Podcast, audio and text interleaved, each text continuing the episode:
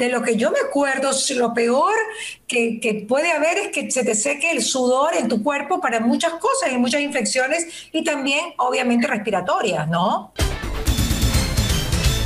Actualmente, más hay problemas virales, obviamente, no coronavirus, más de influenza o para influenza, hay adenovirus, etcétera, pero es lo que ya nosotros los pediatras no es que extrañábamos, pero sí nos hacía falta un poquito eh, la atención médica, la oportunidad que uno dice de estas infecciones respiratorias como para entrenar su sistema inmunológico y para educar a la comunidad.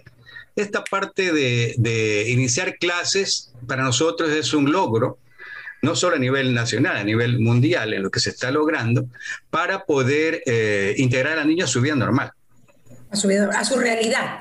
Doctor, una, una de las cosas más importantes es también el hecho de cómo abrigues a tu bebé, ¿no? Porque salen en mañanas frías, muchas veces nos confiamos, pero ya viene junio, julio, agosto, que son meses fríos, o sea, para nosotros acá, que estamos acostumbrados a estas temperaturas, sí soplan vientos que son importantes, ¿no?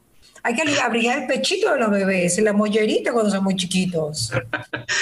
bueno, eso es un mito, es un mito, porque si no en el Polo Norte o en los países de, cuatro estaciones sería de hecho, existe epidemias, ¿no? Pero eh, sería muy problemático.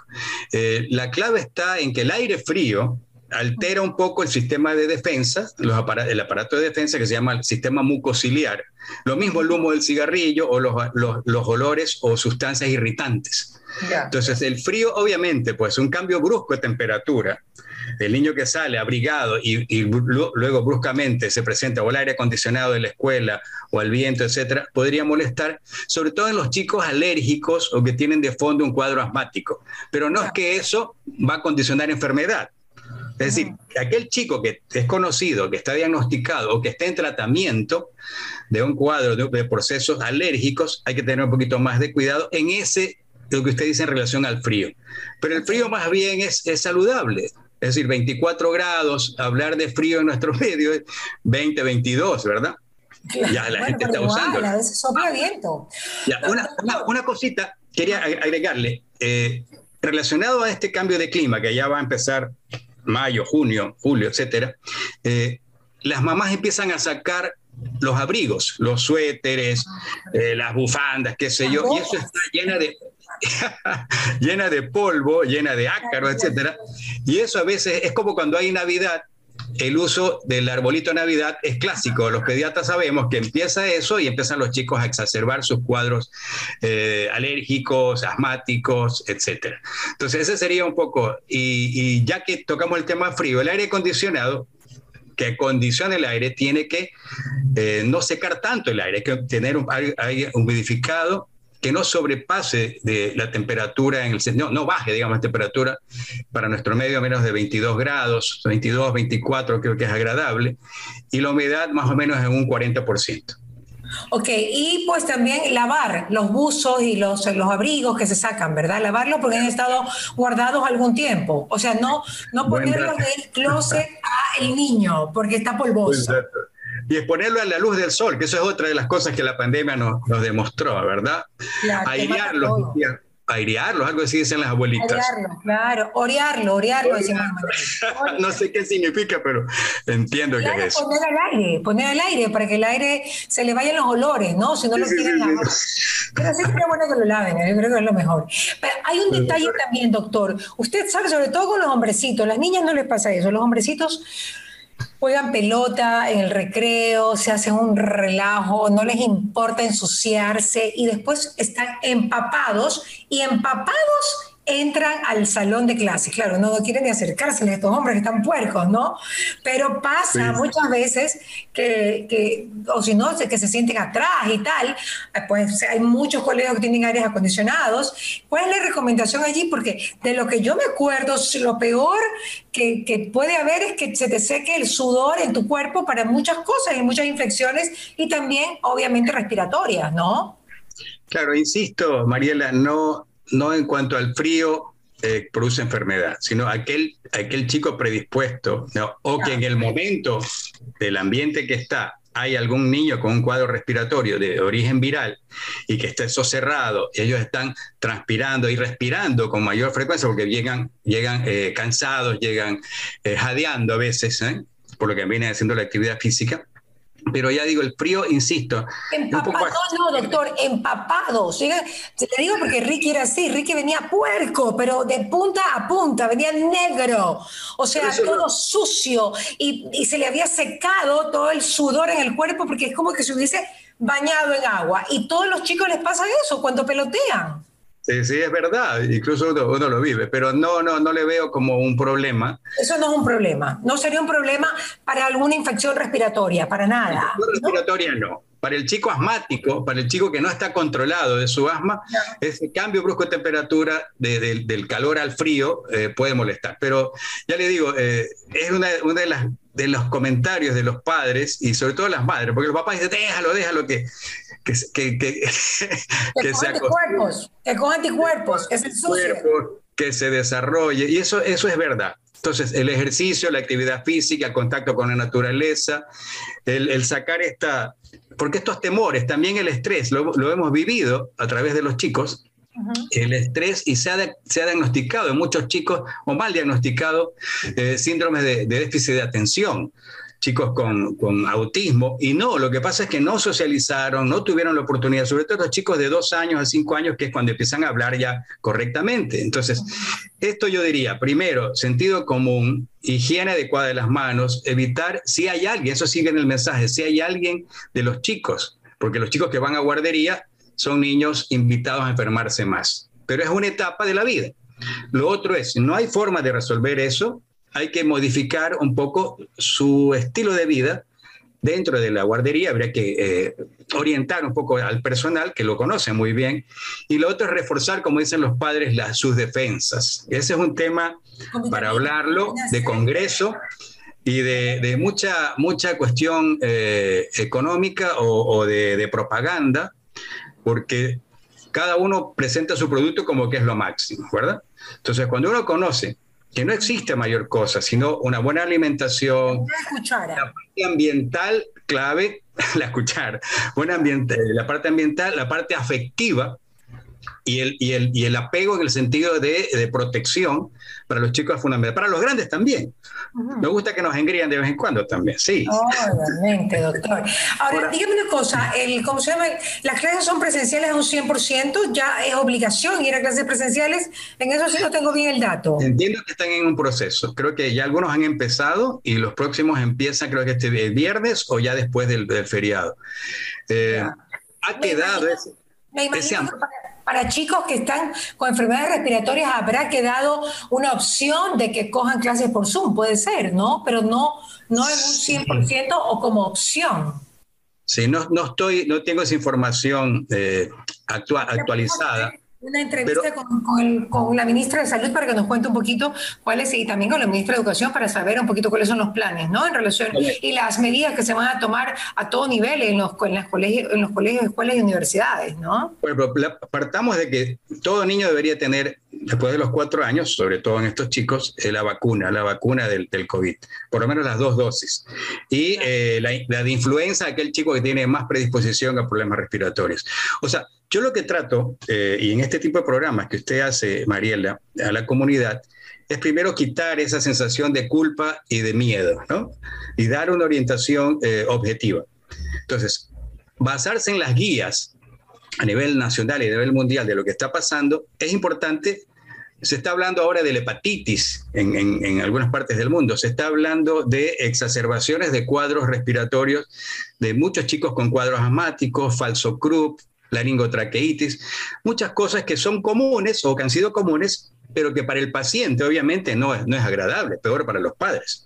Entonces, desde el punto de vista de eh, susto, miedo, eh, gasto, eh, visitas a áreas de emergencia, las pautas de los médicos son cómo respira el chico, cómo está su estado general, tiene fiebre o no tiene fiebre, tiene algún antecedente o predisposición para tener problemas respiratorios. Ese niño y esa familia necesita una educación orientada para que sean agentes de su propia salud. Ese es el rol del médico. Ahora, lo otro es generar necesidades, es tome tal cosa, haga tal cosa, hágase lo otro, eh, también es un poco exagerado.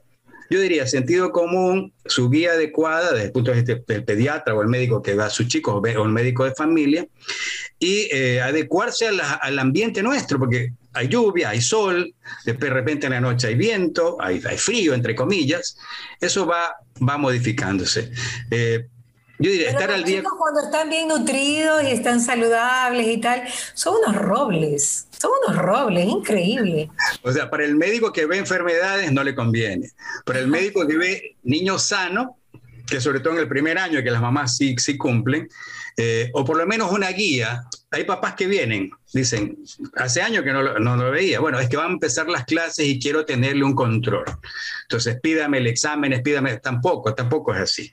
Ahora, ¿cuándo realmente requiere una evaluación desde el punto de vista clínico? en la etapa de crecimiento, de desarrollo, audición, visión, y en lo respiratorio es si hay antecedentes sobre todo si presenta un chico con una tos. Eh, la consulta que hacen los pediatras o los propios padres es la tos rebelde, la tos eh, de M, como dicen algunos, que no los deja M ya, tos maldita, tos maldita, que no lo deja dormir. Ah, ya, ya, ya, ok, ok. Eso, entonces eh, algunos pediatras dicen, mira, te envío a este chico porque la mamá me tiene loco. El niño está bien, pero la mamá me tiene, me tiene loco porque esa tos no le para. Un cuadro catarral va a durar entre una o dos semanas la tos.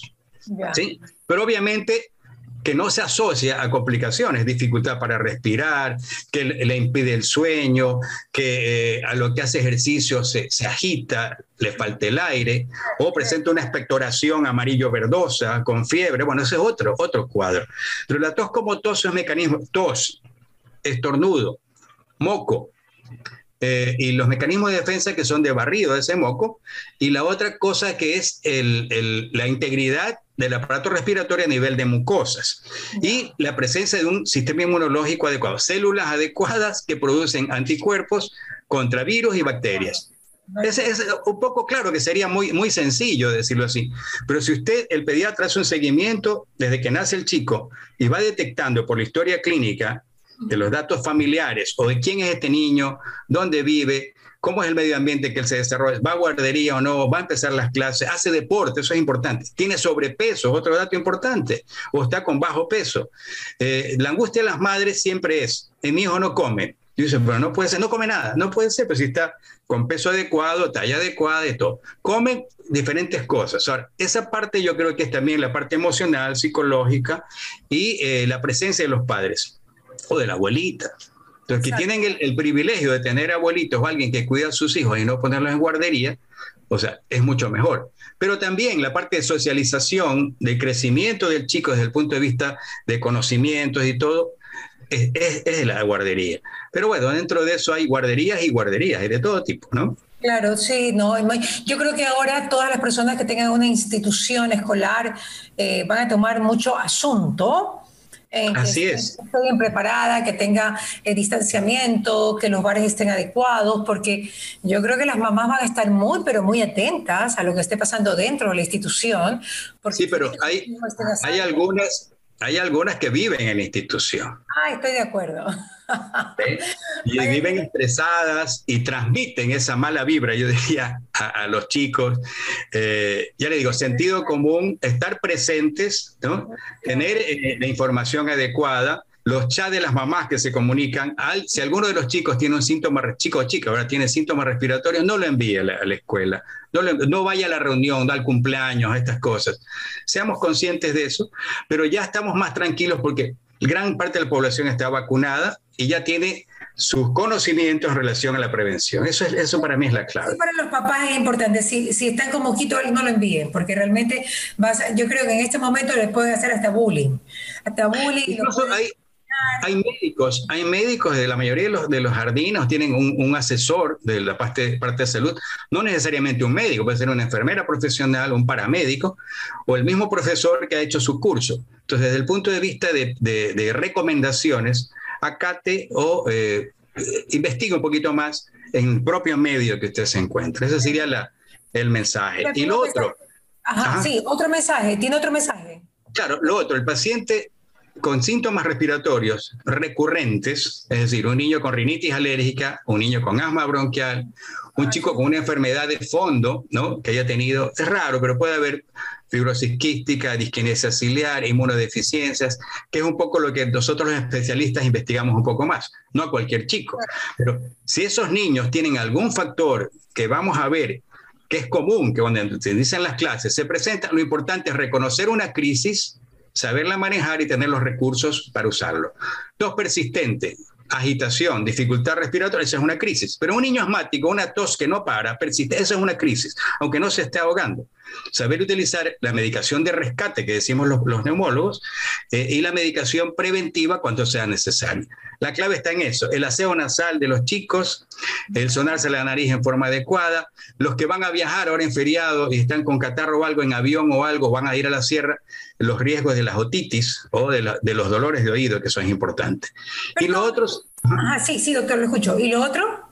No, lo otro importante es la hidratación. Tiene que tomar mucho líquido, eh, sobre todo en los días calurosos, para que esto pueda fluidificar las secreciones, facilitar esa tos, que es una ayuda, que es el, perro protector del pulmón, decimos nosotros, es decir, el, defensor, para que no entre o para que salga de la vía aérea algo que no, no es necesario. O exceso, exceso cantidad de moco, moco infectado con un proceso inflamatorio persistente.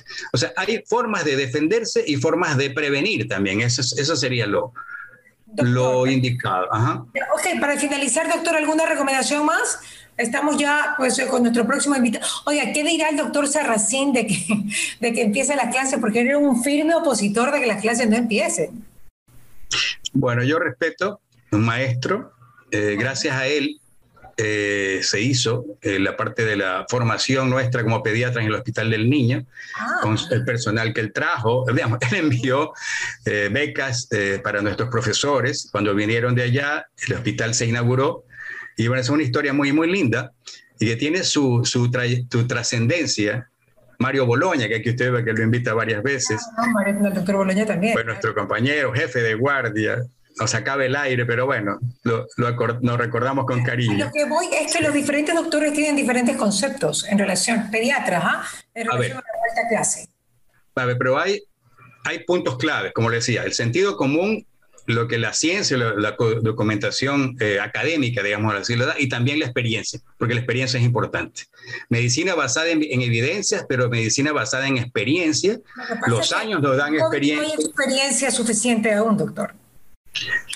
Sí hay, sí hay, ya. O sea, por lo menos hablamos el mismo lenguaje en diferentes países, nos apoyamos en las diferentes sociedades y permanentemente estamos en educación, webinar, eh, Zoom, eh, congresos, ya hay congresos presenciales. Estuve recién en Bogotá con, un, impresionante eh, deseo ¿no? de transmitir conocimiento y experiencia en esta área, sobre todo en la infección respiratoria por COVID y el post-COVID, que también en niños existe. Gracias, doctor Sierra. Como siempre, un gusto que esté aquí con nosotros en Radio Fuego y en Mariela TV. ¿Qué pasa con Mariela? Llegó a ustedes gracias al auspicio de Ecuer, Urbaceo, Municipio de Guayaquil, ATM, Calipto, Ceviches de la Rumiñahui, UTEC, McCormick, Miraflores, Tramontina, Oriental Industria Alimenticia, Gran Duval y Ultrabón.